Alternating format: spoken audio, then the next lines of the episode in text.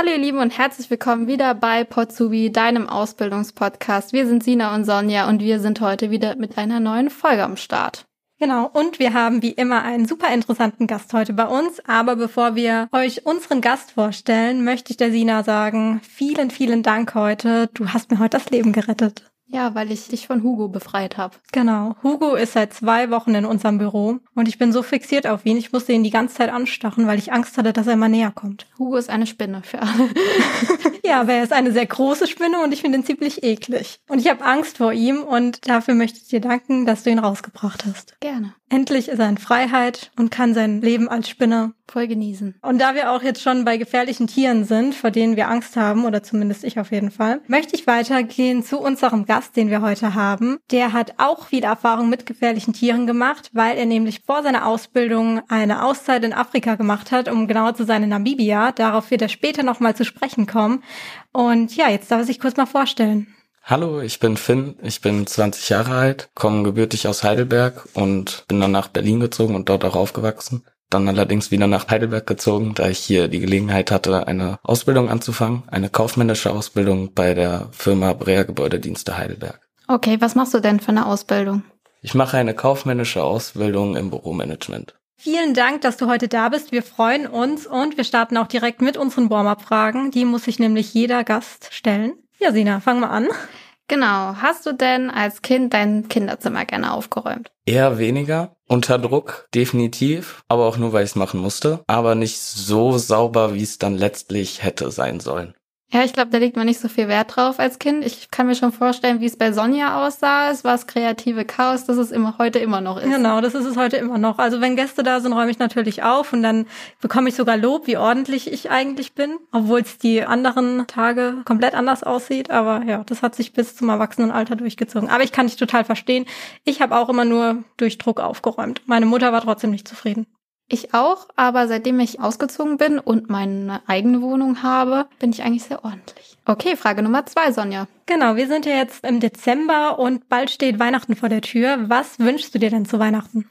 Was ich mir zu Weihnachten wünsche, steht eigentlich für mich schon relativ lange fest. Und zwar möchte ich trotz der Corona-Bedingungen meine Familie in Berlin besuchen können und zusätzlich ganz, ganz groß im Vorteil steht da dann meine Nichte wiederzusehen. Wie lange hast du die jetzt nicht mehr gesehen? Circa zwei Monate. Okay. Aber das ist bei so einem kleinen Baby irgendwie zu viel. Ja, die werden so schnell groß, ne? Ja. Verstehe ich. Dann die letzte Frage. Was war dein coolster Adventskalender, den du je bekommen hast? Der coolste Adventskalender, den ich je bekommen habe, war ein selbstgemachter Adventskalender von meiner Omi, die Mutter meiner Mutter. Und der wird dann auch jedes Jahr schön am Geländer dann eigentlich immer aufgehangen. Jetzt, wo ich ausgezogen bin, dann leider nicht mehr. Und er wird selbst befüllt, nehme ich an. Genau, richtig. Auch mit ganz, ganz verschiedenen Sachen. Also man weiß nie, was auf einen zukommt in der nächsten Oh, das finde ich voll schön. Ja, ich auch. Ich habe meiner Schwester dieses Jahr auch so einen gemacht. Oh, ich würde auch unbedingt einen machen. Das finde ich total toll. Und auch noch von der Oma. Das finde ich richtig cool. Omas sind immer so großzügig. Da bekommt man immer so ganz coole Geschenke, finde ich. Ja, super. Dann starten wir doch weiter mit deinem Werdegang. Wie ist denn deine schulische Laufbahn? Also ich bin zuerst auf die Grundschule gegangen und im Nachhinein dann trotz einer Sekundarempfehlung aufs Gymnasium, aufs jüdische Gymnasium Moses Mendelssohn. Im Nachhinein, nach dem Abitur, habe ich mich dann entschieden, ins Ausland zu gehen für ein Jahr. Stand das schon früh fest, dass du ins Ausland willst oder war das eher so eine Sache, weil du nicht wusstest, was du machen willst? Ich wusste eigentlich schon ziemlich genau, was ich machen möchte. Vor allem war es damals dann noch in Richtung Lehramt, Sport und Geografie, da ich dort sehr von meinem Lehrer in die Richtung geleitet wurde und ich die Art und Weise, wie er unterrichtet hat, immer sehr, sehr, sehr, sehr schön fand und das auch weitergeben wollte. Und Namibia selbst stand da noch nicht fest, sondern das kam dann durch einen Urlaub, den ich mit meiner Familie, meinen Brüdern in Namibia vollziehen konnte. Und dort habe ich mich dann in das Land verliebt, in die Kultur sowie vor allem auch die Art und Weise, wie die Menschen mit einem kommunizieren und wie offen sie miteinander umgehen. Du warst ein Jahr in Namibia, richtig? Genau, richtig. Und was hast du denn dann genau dort gemacht? Ich war in Walvis Bay, in der damals zweitgrößten Stadt von Namibia. Ich weiß nicht, wie es jetzt ist, das ändert sich dort immer schlagartig. Und habe dort an einer Schule morgens Sportunterricht gegeben, beziehungsweise assistiert mit meiner Mitfreiwilligen und nachmittags habe ich dann ein Rugby-Projekt aufgebaut und sie ein Girls Soccer-Projekt weitergeführt. Okay, und du spielst auch dann Rugby, nehme ich an. Jetzt nicht mehr, aber ich habe 13 Jahre Rugby gespielt und bin auch immer noch Mitglied äh, in meinem Geburtsverein. habe da auch wieder angefangen zu coachen. Und wie kann man sich das vorstellen? Also wie hast du dort in Namibia dann gelebt? Ich hatte Glück. Mit meiner Mitfreiwilligen habe ich in einem Apartment gewohnt. Wir hatten auch ein sehr, sehr schönes Apartment, drei Zimmer und ein Wohnzimmer mit Essbereich. Jeder seine eigene Toilette und seine eigene Dusche. Allerdings hat man halt bemerkt, dass es schon von Vorfreiwilligen genutzt wurde. Da bei uns in der Wohnung auch schon mal ein Ofen explodiert ist, hat man eine schwarze Wand gesehen. Es wurde nicht viel gestrichen, also natürlich gab es ein, zwei Probleme. Allerdings bin ich jetzt auch nicht so ein Mensch, der nur Luxus braucht, sondern ich komme auch mit ganz, ganz wenig aus. Also kannst du mir eine Couch hinstellen und das reicht mir. Okay, gut. Du hast ja dann auch viel mit Kindern zusammengearbeitet und im Vorgespräch hast du auch erwähnt, dass du dann auch nachmittags ein Training gemacht hast und dass genau, da auch richtig. ziemlich viele Kinder dabei waren. Wie viel waren das so? Also täglich, regelmäßig hat's angefangen mit 13 und letztlich zum Ende hatte ich regelmäßige Kinder bis zu 90, allerdings in unterschiedliche Altersklassen aufgelistet. Ich habe von der U9 bis zur U17 alles angeboten an Rugby-Training, über die Woche verteilt. Was war denn für dich die, die schönste Erinnerung? Eine war auf jeden Fall, auch wenn es eigentlich eine schlimme, eher traurige Situation war, war der letzte Tag mit meinen Kindern in der Schule und auch die Abschiedsfeier da ich dort als einer der wenigen Männer sehr, sehr emotional wurde und auch ziemlich stark. Und dann sollten wir als Freiwillige auch noch zu den Kindern sprechen. Meine Mitfreiwillige hat zum Glück bemerkt, dass ich nicht reden kann, hat dann zuerst das Wort ergriffen und mir dann das Mikrofon gereicht und ich musste auch was sagen und habe dann meine Mütze wieder von meinen Augen hochgezogen, sodass die Kinder sehen konnte, der ist nur unter Tränen ausgebrochen und das war für mich dann sehr, sehr schön zu sehen, dass auch andere Kinder angefangen haben zu weinen und viele Kinder sich dann auch getraut haben zu melden und der Principal dadurch dann die Kinder gefragt hat, habt ihr euren Mitfreiwilligen beziehungsweise euren Freiwilligen, die mit euch ein Jahr gearbeitet haben, dann noch was zu sagen? Und da dann vor allem auch die Lieblingskinder, die man so in jeder Klasse hatte, die dann auch sich probiert haben zu melden, um was sagen zu dürfen. Als ich das sehen durfte, das war sehr, sehr emotional. Also, das kann ich mir vorstellen. Also hast du auch sehr viel aus dem Jahr für dich persönlich mitgenommen. Ja, sehr, sehr viel. Vor allem Offenheit, Ehrlichkeit, Respekt und Zuversicht zueinander, dass man das nicht verlieren darf, auch wenn es in der heutigen Moderne leider immer mehr untergeht. Ja. Und kannst du das auch mit in deine Ausbildung mit einbringen? Größtenteils schon. Ich muss aber auch ehrlich sagen, mir gibt wesentlich mehr was dazu wird, dass ich alleine das Rugby-Training aufgebaut habe mit größtenteils 40 Kids an einem Tag. Das kann man nicht alleine stemmen. Da braucht man eine gewisse Struktur, die man sich vorbereitet und eine gewisse Planung. Und eher das gibt mir jetzt viel mehr die Stütze in der Berufsausbildung als Gelassenheit beispielsweise. Okay. Hattest du denn mal Angst, als du in Namibia warst oder irgendwie eine negative Erfahrung? Oder findest du es gefährlich, an sich dorthin zu reisen? Ist es ein Risiko? Gut, dass du es ansprichst, weil klar habe ich schlechte Erfahrungen gemacht und klar hatte ich auch teilweise Angst. Allerdings ist Namibia als Großes und Ganzes überhaupt kein Gebiet, wo man sich sorgen muss. Man sollte sich lediglich richtig verhalten und vorher schon dadurch, was das Auswärtige Amt einen bietet an Forderungen, an die man sich halten sollte, Grippeimpfungen oder generell Impfungen sind da ja auch vorher angegeben, die man haben sollte, an die sollte man sich eher halten. Dann hat es ja diese intensive Zeit, gute und schlechte Erfahrungen, aber ich glaube, daran kann man nur wachsen und weiterkommen. Definitiv und schlimmer gibt's immer, ja. niemals aufgeben. Genau, du bist ja dann zurückgekommen nach Deutschland. Genau. Wie hast du dann für dich entschieden, eine Ausbildung zu machen oder wie bist du zu Brea dann gekommen, zu deiner Firma, wo du jetzt bist? Ich würde erstmal auf den Punkt ausgehen, wie ich zu einer Ausbildung gekommen bin, da vorher bei mir auch im Raum stand, auf Lärm zu studieren. Mhm. Ich habe klar bemerkt, dass ich mehr der praktische Mensch bin als der Theoretiker oder derjenige, der sich alles selber jetzt erlernen möchte. Und außerdem muss ich auch dazugeben, ich hätte nicht so eine gute Struktur für ein Studium, da ich mir das dann so einteilen würde, dass ich alles ganz entspannt angehen könnte. Von daher ist da auf jeden Fall die Ausbildung ein riesen Anlaufpunkt für mich schon im Vorhinein gewesen, da ich halt genau wusste, okay, ich muss in die Schule gehen, ich muss in den Betrieb gehen, muss arbeiten, habe einen geregelten Tagesablauf, weil es ist klar festgelegt am Stundenplan, wann ich in der Schule sein muss und wann ich Schluss habe. So wie auch bei der Arbeit hast du auch die Vorgebung, dass du ja nur acht Stunden arbeiten darfst. Und das war was, wo ich gesagt habe, ja, das kann ich auf jeden Fall machen. Und wenn ich jetzt noch die richtige Anlaufstelle finde, dann mache ich das auch. Und dann hatte ich Glück, dass ich mit genau zwei Praktikas, die ich gemacht habe bei der Firma Brea, auch dann den Betrieb gefunden habe, der mir am besten gefallen hat. Ich habe zusätzlich auch noch ein Praktikum in einem Logistikunternehmen gemacht, habe auch in Einzelhandel gearbeitet, sowie auch als Sporttrainer beziehungsweise Servicekraft in einem Sportunternehmen. Und wie kann man sich bei, bei dir in der Ausbildung so einen Tag vorstellen? Also was sind so deine Aufgaben?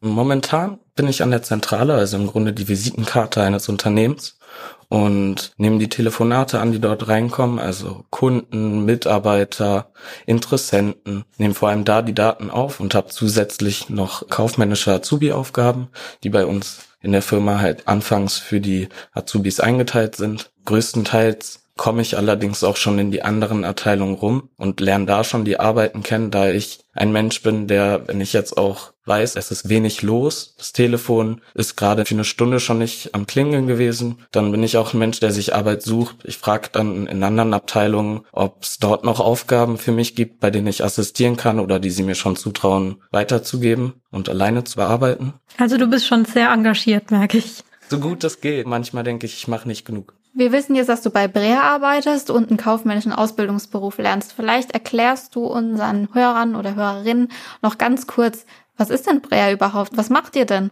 Brea Gebäudedienste ist eine Facility Management Unternehmen, beziehungsweise wie der Name es schon sagt, ein Gebäudedienstunternehmen, welches mehrere Dienste anbietet, mehrere Dienstleistungen, die für einen Kunden interessant sein können in Gebäudehinsicht. Also wir bieten Facility Management an unterschiedliche Richtungen, also ob es Hausmeisterdienste sind oder sonstige.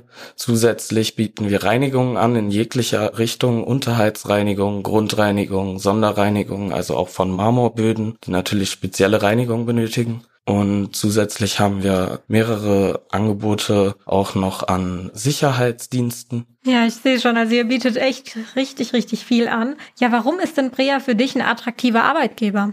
Für mich ist ein attraktiver Arbeitgeber einerseits in der Hinsicht eine sehr offene Kommunikation in dem Unternehmen herrscht und mir das persönlich wichtig ist, aber zusätzlich ist es auch ein sehr, sehr lang geführtes Familienunternehmen. Ist momentan in der fünften Generation schon und zusätzlich finde ich, ist es auch ein sehr, sehr guter Arbeitgeber, da sie einerseits 2013 schon den Ausbildungsaward gewonnen haben durch Movement for Future. Das ist ein Projekt, wo spanische, ja, jüngere Menschen die Gelegenheit bekommen, in Heidelberg beziehungsweise Iserlohn, je nachdem, wo es möglich ist, eine Ausbildung anzutreten zum Gebäudereiniger. Wie ist es denn? Hast du denn schon eine Idee, wo es denn mal nach der Ausbildung hingehen möchte? Oder beziehungsweise du hast ja auch schon ein bisschen Erfahrung mit dem Thema Studium. Ist ähm, Studium für dich überhaupt keine Option mehr? Oder würdest du sogar sagen, ich würde noch mal zurückgehen an die Uni? Also ich muss ehrlich gestehen, Physikstudium ist auf jeden Fall nichts mehr für mich. das habe ich schon drei Monate gehabt. Das war äh, drei Semester. Das war genug. Allerdings bin ich nicht abgeneigt, noch mal in ein Studium zu gehen nach der Ausbildung. Ich tendiere allerdings da schon direkt eher zum dualen Studium, da es wieder praktischer ist und ich, wie gesagt, der praktische Mensch bin und wenn ich allein schon von praktischer Arbeit höre, die auch benotet wird, dann denke ich mir, das ist es. Man muss halt auch echt wissen, was man für ein Typ ist. Und wenn du sagst, du bist der praktische Typ, dann denke ich, ist es auch einfach die richtige Entscheidung gewesen. Ich glaube, bei mir liegt das auch so ein bisschen in der Familie. Mein ältester Bruder ist auch eher ein praktischer Mensch, ist in die Designrichtung gegangen, hat handwerklich eine Begabung und wir sind halt alle von meinem Vater. Also ist auf jeden Fall eine Ausbildung eine gute Grundlage auch, um dann vielleicht doch in ein Studium zu starten oder noch sonstige Weiterbildungen zu machen.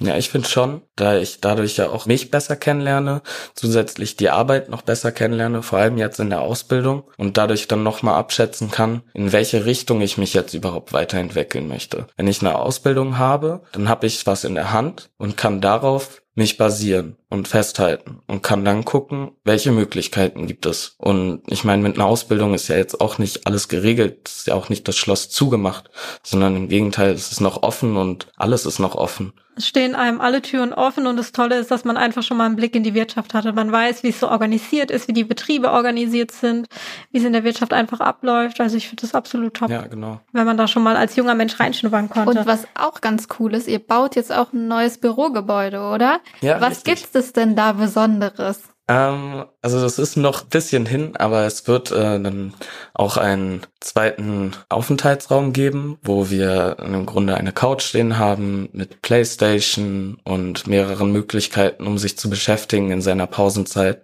sowie auch wenn man generell mal eine Pause benötigt. Ich meine, nicht jeder kann dauerhaft am Laptop sitzen und nur am Bildschirm, sondern man braucht da immer wieder seine Momente, wo man mal Ruhe haben kann. Ja, und wo man sich auch vielleicht austauschen kann mit den anderen ja, genau. Kollegen, während man mal Tischkicker zockt. Ich glaube, das, ähm, das ist auch einfach fürs Betriebsklima dann auch super, ne? Das ist halt mega. Was sind denn so noch deine Träume? Ob privat oder beruflich? Persönliche Träume und Ziele sind bei mir eigentlich eher ganz, ganz stark gesund zu bleiben und dass ich irgendwann eventuell meinen Kindern ziemlich viel bieten kann. Möchtest du denn nochmal zurück nach Namibia? Definitiv. Ja, wenn du dich vielleicht nochmal so ein bisschen zurückerinnerst, so auf dein bisheriges Leben quasi und auch in die Zeit, wo du in Namibia warst, was würdest du den jungen Menschen mitgeben? Was sind so deine Erkenntnisse aus deinen bisherigen Erfahrungen? Was kannst du den Leuten definitiv mitgeben? Was ich euch mitgeben kann und gerne mitgebe, ist, zeigt so viel Respekt, wie ihr nur könnt, weil letztlich bekommt ihr ihn nur wieder, auch wenn ihr ihn anfangs vielleicht nicht bekommt. Zusätzlich, falls ihr irgendwelche Probleme habt, sprecht mit Leuten darüber, weil alleine kann man kein Problem aus der Welt schaffen. Und glaubt an euch selber, alles ist möglich, niemals aufgeben. Sehr gut. Super. Das war ein super Schlusswort. Jetzt kommen noch unsere Infos für euch. Wir haben auch noch die IHK Lehrstellenbörse. Das ist eine bundesweite Lehrstellenbörse. Wenn jetzt nicht der Beruf dabei war, für den ihr euch interessiert, dann findet ihr dort auch noch ganz viel andere. Genau, und außerdem unterstützen wir euch natürlich gerne auch mit unserem IHK Matching. Da könnt ihr euch einfach bei uns anmelden und wir finden für euch den passenden Ausbildungsberuf und bringen euch mit den Unternehmen zusammen, die noch für 2021 Auszubildende suchen. Und wenn ihr Fragen habt an uns oder an Finn, dann schreibt uns gerne eine E-Mail an podzubi.rein-neckar.ihk24.de. Ja, abonniert unseren Podcast gern und wenn ihr Apple Podcast habt, dann lasst uns gerne eine Bewertung da.